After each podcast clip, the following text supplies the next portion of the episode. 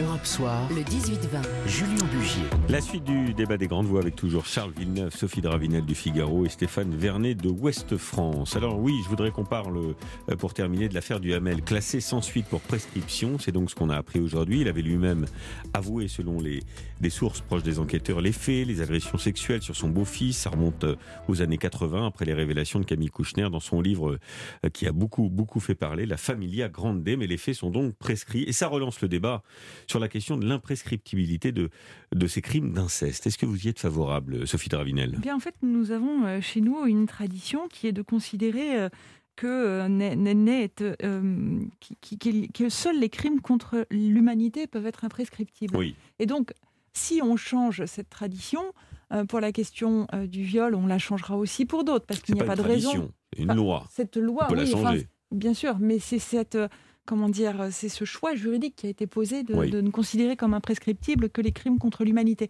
considérant qu'ils n'étaient pas euh, du fait contre une seule personne, mais qu'effectivement ça avait une autre portée.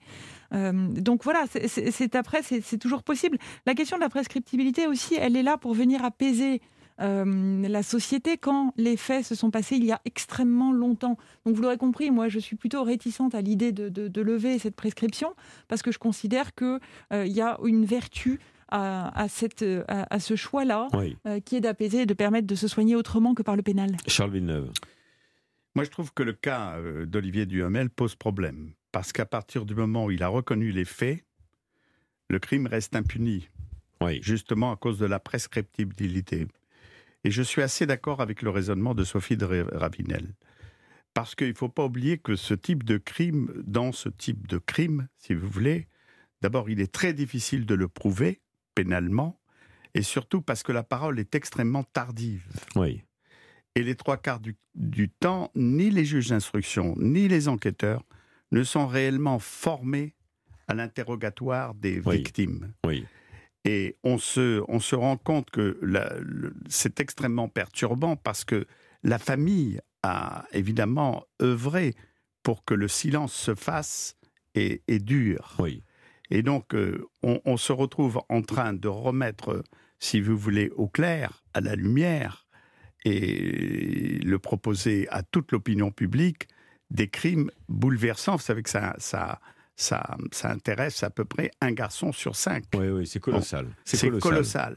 Alors, je suis partagé entre le fait que laisser un crime de cette dimension, notamment sur des enfants, impuni au-delà de 30 ans, puisque la nouvelle loi, c'est 30 ans. Et je crois que c'est plus l'action doit se faire au niveau de l'école, de l'information des enfants. Et de la libération de la parole, et de la prise en compte de cette libération. Alors, vous avez raison de rappeler, parce que c'est vrai que la loi était euh, comment dirais-je, sacrément mal fichu, et, c'est peu de le dire, le gouvernement et la majorité ont doté la justice de nouveaux outils pour lutter contre les violences sexuelles sur mineurs. Désormais, aucun adulte ne peut se prévaloir du consentement d'un mineur de moins de, 15 ans. Ça pouvait être le cas avant, aussi incroyable que ça puisse paraître. Et en cas de, de viol incestueux, euh, c'est moins de 18 ans. Est-ce que c'est suffisant, euh, selon vous, Stéphane Vernet?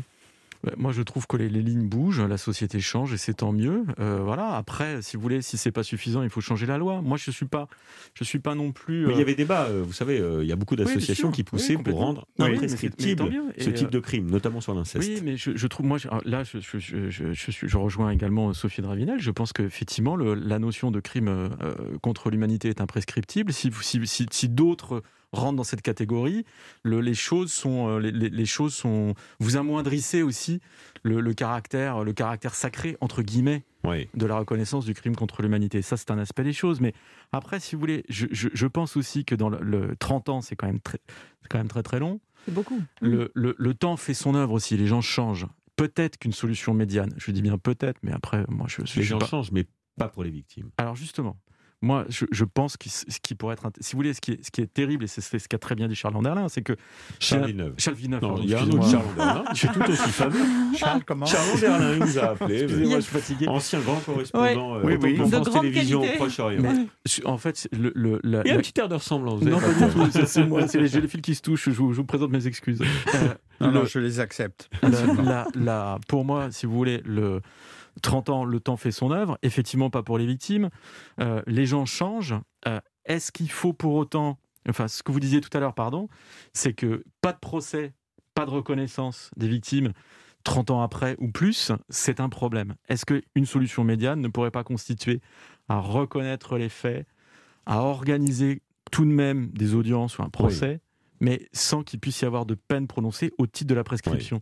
Ce qui permettrait aussi aux auteurs des violences de, de, de, faire leur mea culpa, de reconnaître leurs fautes et de demander pardon à leurs victimes sans forcément les envoyer en prison. Je ne sais pas si c'est possible. Mais vous savez, Stéphane, la, la, difficulté supplémentaire, c'est que les victimes mettent beaucoup de temps si vous voulez, à, réaliser leur histoire. Hmm. Et ça dépend des cas. Et, ça dépend des cas, mais, mais très souvent, il y a effectivement des euh, cas où le tout est refoulé avec pendant les des juges, justement, hmm. qui sont compétents en la matière ils vous disent que c'est extrêmement difficile. c'est l'amnésie traumatique. D'établir les, les, les, faits précisément pour pouvoir instruire euh, une affaire judiciaire. Et, évidemment mm. euh, traduire devant un, tribunal le, le, le, coupable. Merci Charles Anderlin. Merci Charles Villeneuve. Elle restera celle-là. Merci à tous les trois euh, d'avoir animé à mes côtés les, les grandes voix du lundi.